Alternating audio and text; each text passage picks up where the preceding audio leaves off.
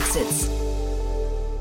Herzlich willkommen zu Startup Insider Daily. Mein Name ist Jan Thomas und ihr hört das Format Investments und Exits wie jeden Morgen hier auf diesem Kanal. Ihr kennt das schon. Wir laden hier jeden Tag die wichtigsten Investorinnen und Investoren aus Deutschland ein und sprechen mit ihnen über ja, besondere Finanzierungsrunden, Exits, so wie zum Beispiel heute, oder allgemeine Trends. Und heute mal wieder zu Gast ist Jan Mitschaiker, Partner von HV Capital. Wir hatten ein tolles Gespräch. Wir haben einen kurzen Jahresrückblick vorangeschoben und haben dann über zwei Runden und einen Exit gesprochen. Tolle Themen warten auf euch. Kommen sofort mit Jan Mitschaiker von HV Capital. Insider Daily. Investments und Exits. Sehr schön. Ja, ich freue mich zum Jahresendspurt nochmal Jan Mitschaiker hier von HV Capital. Hallo Jan. Jan, danke für die Einladung wieder. Ja, cool, dass wir nochmal sprechen. Äh, du hattest tolle Vertretung, aber ich freue mich auch wieder, äh, dass wir wieder sprechen. Also macht mir immer großen Spaß mit euch, muss ich sagen. Ja, ja, ja ich, David äh, ist natürlich, äh, ja, ist natürlich ein großartiger Kollege und insofern ist cool, macht das schon sehr gut, muss man sagen. Ja. eingespielt haben als Duo quasi. Mhm, nee, sehr, sehr cool, muss ich sagen. Äh, du, ich habe mich gefragt, äh, sind es eher Mobility-Themen oder so die Nachhaltigkeitsthemen? Themen, die in deiner Brust schlagen. Ich hab, äh, bin bei dem Blick heute ein bisschen uneinheitlich, ja? ja, ja, irgendwie, irgendwie beides. Ich glaube, die, die eine News, über die wir ja sprechen wollten, war Wimka, einfach ein Exit an Battery Ventures, ähm, aber nicht VC Battery Ventures, sondern Private Equity Battery Ventures. Die gehören zwar zusammen, aber ähm, genau. Und dann so einfach ein Blick auf den Renewables-Markt. Aber ich glaube, so über den über 20, äh, 22 wollten wir uns auch unterhalten. Wollte ich gerade auch, auch am Ende machen. Nee, können wir gerade mal vielleicht, fangen wir damit kurz an. Also vielleicht allererster Schritt, wie immer, ein paar Sätze zu euch, oder? Ich glaube, damit man überhaupt weiß, mit wem man es hier zu tun hat. Ja, gerne, gerne. Also HV Capital, ähm, wir investieren seit mittlerweile, ist leicht zu merken, 22 Jahren, jetzt zum Ende des Jahres 22, in äh, Startups in, in Deutschland und in Europa, machen einerseits Seed Stage Investments, ähm, andererseits Growth und und ähm, sind insofern ansprechbar für alle von quasi einer Seed-Runde, Series A, Series B, Series Cs ähm, und unterstützen da einfach ähm, super Unternehmerinnen und Unternehmer, die, die die Welt ein bisschen verändern wollen. Ne? Und dann vielleicht der kurze Rückblick aufs Jahr. Wie hat sich die Welt verändert dieses Jahr? Ich glaube, wir alle oder viele sind als totale, wie man der Börse sagen würde, Bullen äh, ins Jahr gestartet. Also mit sehr, sehr hohen Bewertungen, sehr viel Optimismus. Ähm, und dann kam eigentlich so eine Reihe an, an irgendwie externen Schocks. Ähm, erstmal natürlich an den Public Equity Markets, ähm, massive Abwertungen ähm, in einigen der Kernsektoren in die wir auch investieren, also Fintech, Software as a Service, die ja ähm, teilweise stark, stark quasi abgestraft wurden an den Börsen. Ähm, und dann natürlich externe Schocks wie zum Beispiel ähm, Ukraine, also da der russische Einmarsch etc., was dann natürlich für viele Businesses gerade im Consumer-Bereich ähm, für zu erheblichen Verwerfungen geführt hat, weil einfach Themen wie Inflation, Energiepreise ähm, etc ja, da einfach viel durcheinander gekommen ist. Und hat sich das inzwischen ein bisschen normalisiert oder, oder äh, sind es die späten Runden, die immer noch Probleme haben, aber in frühen Bereichen sieht es ganz gut aus oder wie würdest du das einschätzen? Also ich würde sagen, Early Investments laufen weiter. Also wir haben, ähm, ich sehe es bei uns an der Aktivität, aber auch das, was ich am Markt höre in Gesprächen mit, mit anderen VCs ist, man muss ja bedenken, wenn man heute ein Early Stage Investment abschließt, ähm, ist man ja quasi planmäßig fünf, acht, zehn, zwölf Jahre dann da investiert. Und das heißt, eigentlich ist es relativ egal, ob jetzt die Robinhood-Aktie bei sieben oder 15 steht, wie, wie vor zwölf Monaten. Ähm, gleichzeitig ähm, Growth-Runden, die natürlich näher an den Public Markets gepreist werden, auch weil vielleicht die Hoffnung da ist, dass da vielleicht ein IPO kommt in nächster Zeit etc. Das sind natürlich die, die stärker abgestraft wurden von den äh, von den Märkten und wo deswegen halt auch viel weniger Aktivität ist. Und dann vielleicht letzter Satz noch, dein Blick nach vorne raus. Wie wird 2023? Großartig. das ist die richtige Nein, Einstellung. Wir, ja. wir, sind ja immer Optimisten, muss man ja. Ähm, und ähm, ich glaube ehrlicherweise als Gründer ist es eine super Zeit äh, zu gründen. Jetzt ähm, weil ähm, es ist ja Geld da für, für Early Stage Investments. Ähm, viele, viele Fonds wurden geraced ähm, und wenn man da irgendwie spannende Ideen hat, ähm, kommt man auch an Geld und gleichzeitig ist vielleicht der Wettbewerb um die Talente ähm, etwas entspannter geworden. Ähm, vielleicht sind, ähm, ja, ist nicht mehr so überhitzt der Markt eigentlich. Also insofern, ich hätte gesagt, als, als Gründer ist jetzt eine sehr, sehr spannende Zeit, wenn man was Neues startet.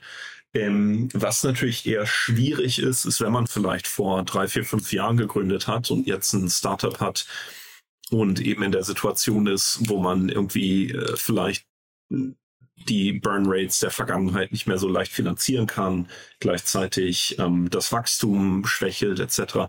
Das sind dann, denke ich, eher die schwierigeren Situationen. Mhm. Und dann vielleicht doch nochmal eine letzte Frage. Du hast gerade gesagt, äh, für Gründer ist es eine spannende Zeit. Wenn du jetzt gründen würdest? Mm, ich finde ja die, die Transformation, also ich finde letztendlich, es sind zwei oder anders angefangen, es sind zwei Themen, die ich hochspannend finde, die ich mir als Investor sehr anschaue und die so ein bisschen widersprüchlich klingen, das aber aus meiner Sicht gar nicht sind. Das eine ist die Dezentralisierung und das andere ist die Dekarbonisierung.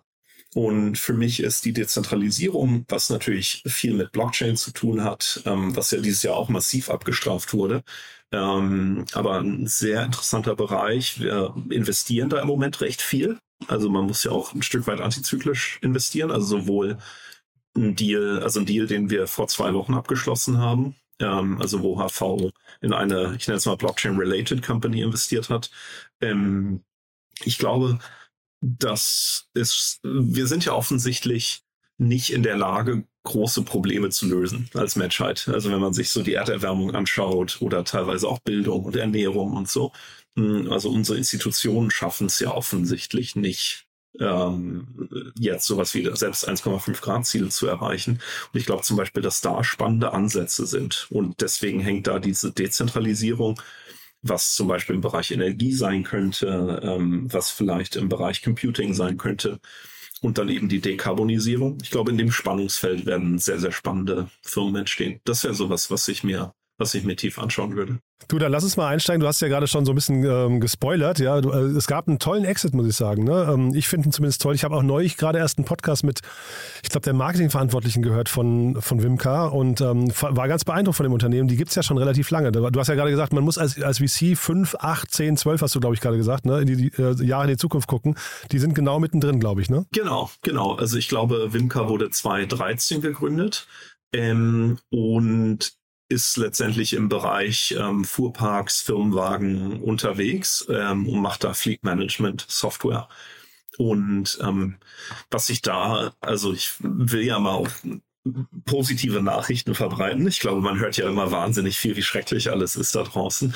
Ähm, aber äh, zum Beispiel jetzt Wimka als Firma ähm, in also man hört so verschiedene Zahlen, irgendwie 15 Millionen Umsatz laut, ich glaube, Handelsregister. Äh, vor zwei Jahren ähm, im Moment eher so 25 Millionen. Ich habe auch schon mal eine Zahl gehört, 15 Millionen ARR und der Rest irgendwie One-Off-Business. Aber sagen wir mal, in dem Bereich bewegen wir uns. Und tatsächlich hat ähm, Battery, also die ähm, die man vielleicht eher als VC kennt, aber die auch Private Equity gemacht haben, haben diese Firma übernommen und zahlen 135 Millionen Euro dafür, was ja so der geneigte Zuhörer dann im Kopf rechnen kann, zwischen sechs und zehnmal Umsatz ist. Nee, und das ist schon stattlich, finde ich, oder? Also äh, vor dem Hintergrund der heutigen Zeit. Genau, also es gibt ja immer diese, diese berühmten SaaS-Multiples quasi, wo man sich dann, ähm, wo man überlegen kann, ähm, quasi, wo wie bewertet man eine SaaS-Company? Ähm, ich glaube, da ist so der Schnitt im Moment ähm, so an die 10 bis 11 mal ARR. Ähm, was man aber auch sagen muss, das ist ein Set, ich glaube, das wird vor allem in den USA gemessen von Public Companies. Das sind natürlich, muss man sagen, brutale, brutale Firmen. Also die einfach extrem gut sind. Hm, nee, aber offensichtlich hat halt jemand gesagt, also in diesem Fall Battery, okay, ich bin bereit, irgendwie sechs bis zehn Mal Umsatz zu bezahlen ähm, für diese Company. Und klar kann man sagen, äh, Snowflake ist immer noch 60 Mal Umsatz wert oder ein Zoom, glaube ich, 10 Mal Umsatz. Ähm, aber ja, ist zumindest ein schöner Exit. Und ich glaube, was ich auch immer cool finde, 130 Millionen.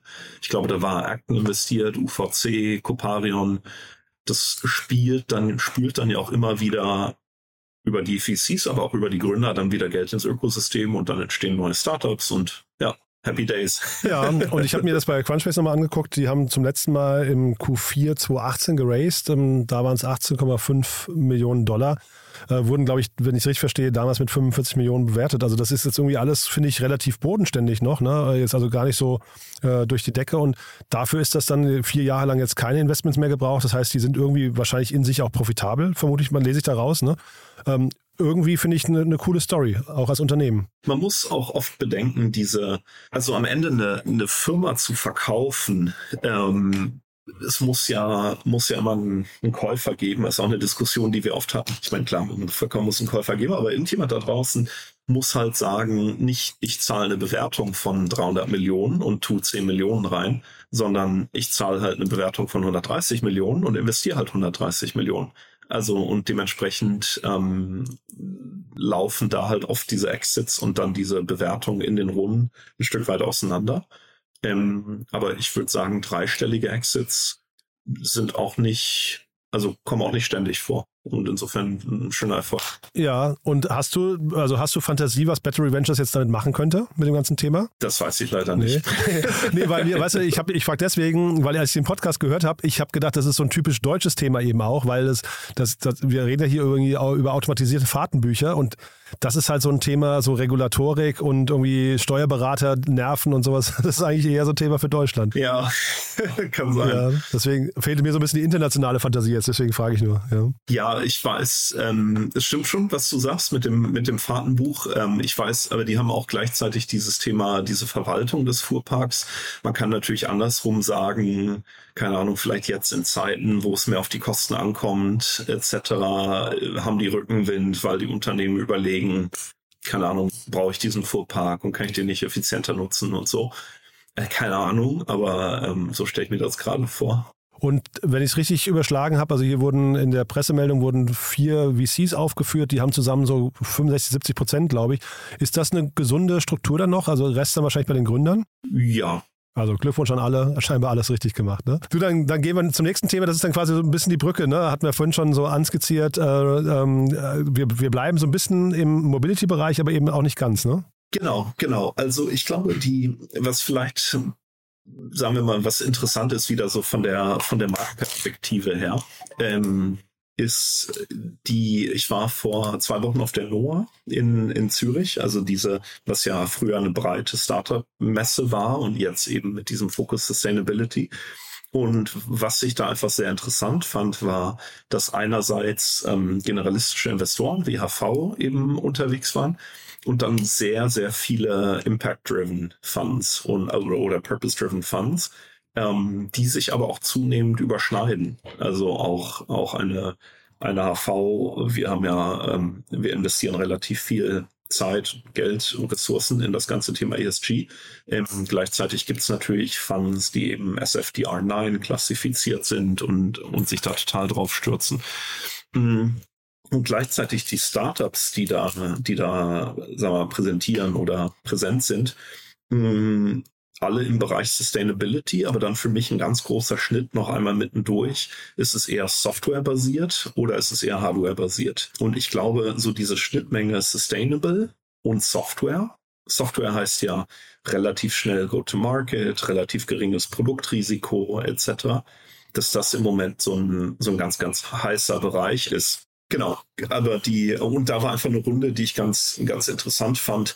Ähm, hier da ähm, EcoG 6 Millionen Series A, was ja schon eine substanzielle Runde ist. Ähm, die entwickeln Betriebssoftware für Ladestationen. Ja, und das ist ein Bereich, also ich stecke da zu wenig drin, weil ich auch kein äh, E-Auto habe, ja, aber äh, ich, ich frage mich wirklich, man sieht da so sehr, sehr viel ne, in diesem Segment. Ähm, wann, wann ist das zu viel? Äh, du meinst an Startups? Ja, an Startups, an, genau, ja, dachte ich. Ne? Ja, ja, ist interessant. Also, ich meine, ist eine Frage, ist ein Thema, was wir intern auch mal diskutiert haben. Gibt es irgendwann eine Blase im ganzen Bereich Sustainability? Weil ähm, eben, weil man eben diese Kombination hat der Public Funds, die, die reingehen, äh, oder nicht, sorry, nicht Public, sondern der generalistischen Funds und der Purpose-Driven Funds. Im Sinne meiner Kinder freue ich mich immer, je mehr Geld in den Sustainability-Bereich fließt. Mm, aber man kann natürlich schon irgendwann sich die Frage stellen, gerade in gewissen SaaS-Verticals etc., ob dann der Markt nicht schon, nicht schon heiß läuft. Aber hier in diesem Beispiel EcoG, ähm, so ich es verstanden habe, irgendwie zwei, drei Jahre alte Firma, haben einen Marktanteil von zehn Prozent bei diesen Ladestationen. Ich meine, davon wird es nun mal immer mehr geben. Mhm. Ach so, okay. Ja, makes sense irgendwie, ne? ja, ja, das ist auch total. Wenn sie, wenn sie schon so weit sind, ist es natürlich wirklich, dann, dann habe ich gar nichts sagen wollen. Ich, mein Eindruck ist nur, gerade rund um die Ladestation passiert so viel, dass da kann der Kuchen nicht für alle reichen. Ja. Mhm. Ja, aber ähm, ich bin auch total bei dir. Ich glaube, dieser Markt muss auch bereitet werden und von daher, wenn jetzt alle dafür, dafür sorgen, vielleicht kollektiv dafür sorgen, dass der Markt aufwacht und auch vielleicht die Presse in die richtige Richtung schaut, dann darüber berichtet und so weiter, ist das ja auch gut. Also dann ist das Geld wahrscheinlich trotzdem gut angelegt, auch wenn es im Einzelfall vielleicht nicht zum richtigen Ergebnis führt. Ja, das stimmt. Ich glaube, was halt, was schwierig ist, ist, ähm, oder was ich sehr schade finde, wir haben uns eine ganze Zeit lang auch mal mit dem, mit den ganzen Hardware-related Companies beschäftigt. Da gab es jetzt, ähm, deswegen kam ich gerade drauf, äh, auch eine Seed-Finanzierung in Stuttgart, Variolytics. Ähm, die machen ganz abgefahrene Sachen, irgendwie so Prozesssteuerung bei der Abwasseraufbereitung in Kläranlagen mit äh, Messtechnik und so weiter. Also halt Sachen, die halt wahrscheinlich richtig Impact haben. Ähm, also sie sagen hier irgendwie Kläranlagen verursachen zwei Prozent vom globalen CO2-Ausstoß. Das kann man halbieren. Das ist natürlich mega Impact. Ähm, gleichzeitig haben wir als generalistischer Investor haben uns halt oft mit den mit den Hardware-Startups jetzt gar nicht auf Variolytics bezogen, sondern so generell schwer getan, weil man einfach oft noch in einem Fonds wie unserem, wenn man das dann mischt mit SaaS-Companies und Consumer-Companies, die dann vielleicht im dritten, vierten Jahr schon bei hoffentlich 6, 8, 10 Millionen Umsatz stehen.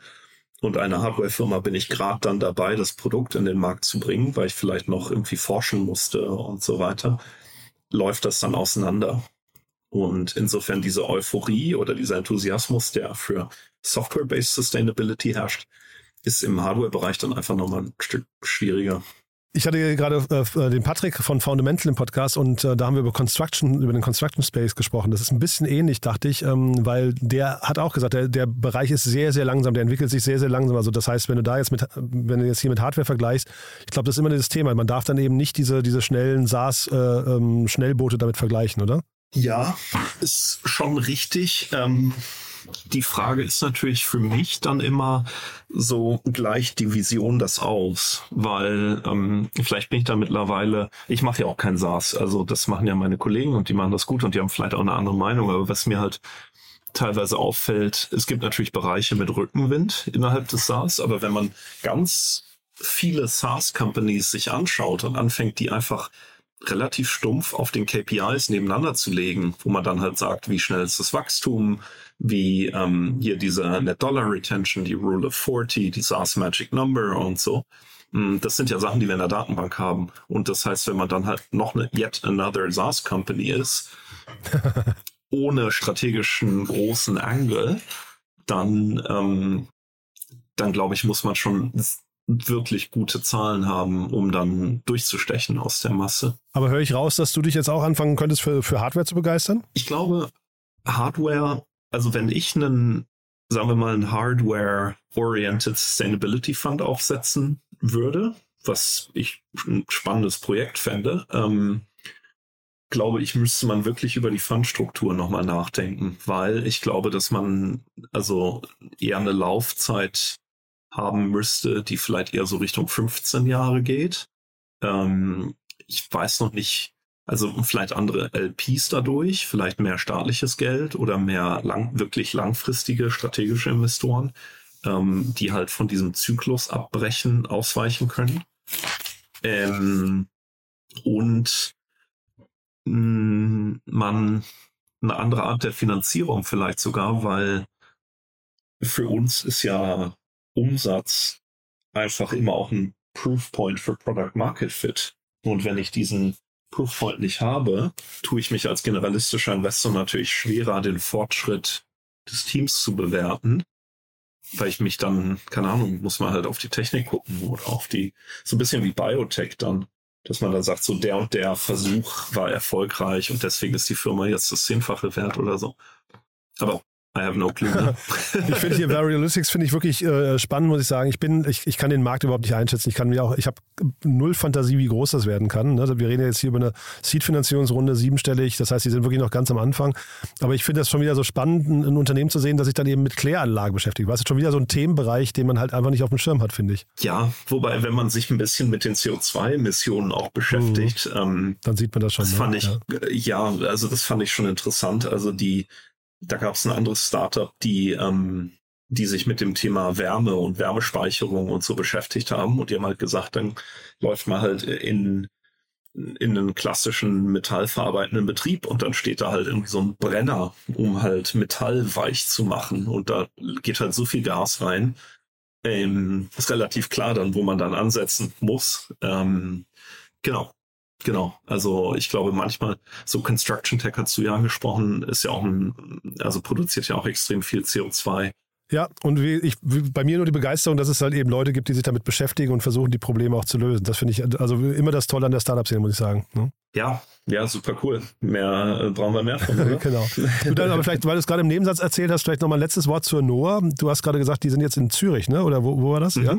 Genau. Also nicht mehr London, nicht mehr Berlin? Nee, genau sind jetzt in Zürich. Und rein Sustainability. Genau, mit dem Fokus Sustainability definitiv. Auch spannend. Habe hab ich so nicht mitbekommen. Ich habe zwar mitbekommen, dass es eine, eine, Konferenz gab, aber ich wusste nicht, dass es quasi die NOAA war. Ich dachte, das wäre so ein Ableger jetzt nur. Aber ich höre raus, die NOAA hat nee, sich einfach gewandelt. Nee, ja. Marco, ich glaube, während Covid hat die ja ein, zwei Mal nicht stattgefunden. Es war zumindest mein Eindruck. Ähm, und genau, jetzt quasi im Relaunch mit dem Fokus Sustainability in Zürich. Schade vielleicht für das alte Format, aber eigentlich auch cool für die, für die Ausrichtung, weil das Thema haben wir gerade besprochen ist. Aber mega wichtig, ne? Ja, ich fand die Noah in Berlin da mit dem, es war ja immer im Sommer gefühlt und es war immer so heiß und alle standen ums Tempodrom rum und so. Es war, war so ein bisschen Klassentreffen. Ähm, HV hatte ja auch immer eine große Noah-Party. Ich glaube mit at Peak 800 Leuten in unserem 400 Quadratmeter Büro. Ähm, ja, aber nee, also das, ähm, ja, das Format hat sich gewandelt. Dann wollen wir gucken, dass wir beide uns nicht zu sehr wandeln, uns äh, in alter Frische im nächsten Jahr hier wieder hören, oder? ja? Na, ein bisschen Fortschritt ein bisschen auch nicht Fortschritt, zu viel. Genau, ja, in, in Maßen bitte. Ne? Sehr Jan, schön. dann dir eine gute Weihnachtszeit, einen guten Rutsch und wir sprechen uns nächstes Jahr. Ne? Danke, danke. Du wünschst dir auch. Tschüss. Startup Insider Daily, Investments und Exits. Der tägliche Dialog mit Experten aus der VC-Szene. So, das war Jan Mitschaiker, Partner von H3 Capital. Das war's für den Moment. Ich hoffe, es hat euch Spaß gemacht. Ich fand es ein cooles Gespräch, muss ich sagen. Tolle Trends. Jan plaudert ja immer links und rechts so ein bisschen aus dem Nähkästchen. Finde ich super, macht mir großen Spaß. Ich hoffe euch auch. Wenn dem so sein sollte, wie immer, die bitte empfehlt uns gerne weiter. Wir freuen uns immer über Hörerinnen und Hörer, die uns noch nicht kennen. Dafür vielen Dank und ansonsten euch erstmal einen wunderschönen Tag. Bis später oder bis morgen. Ciao, ciao.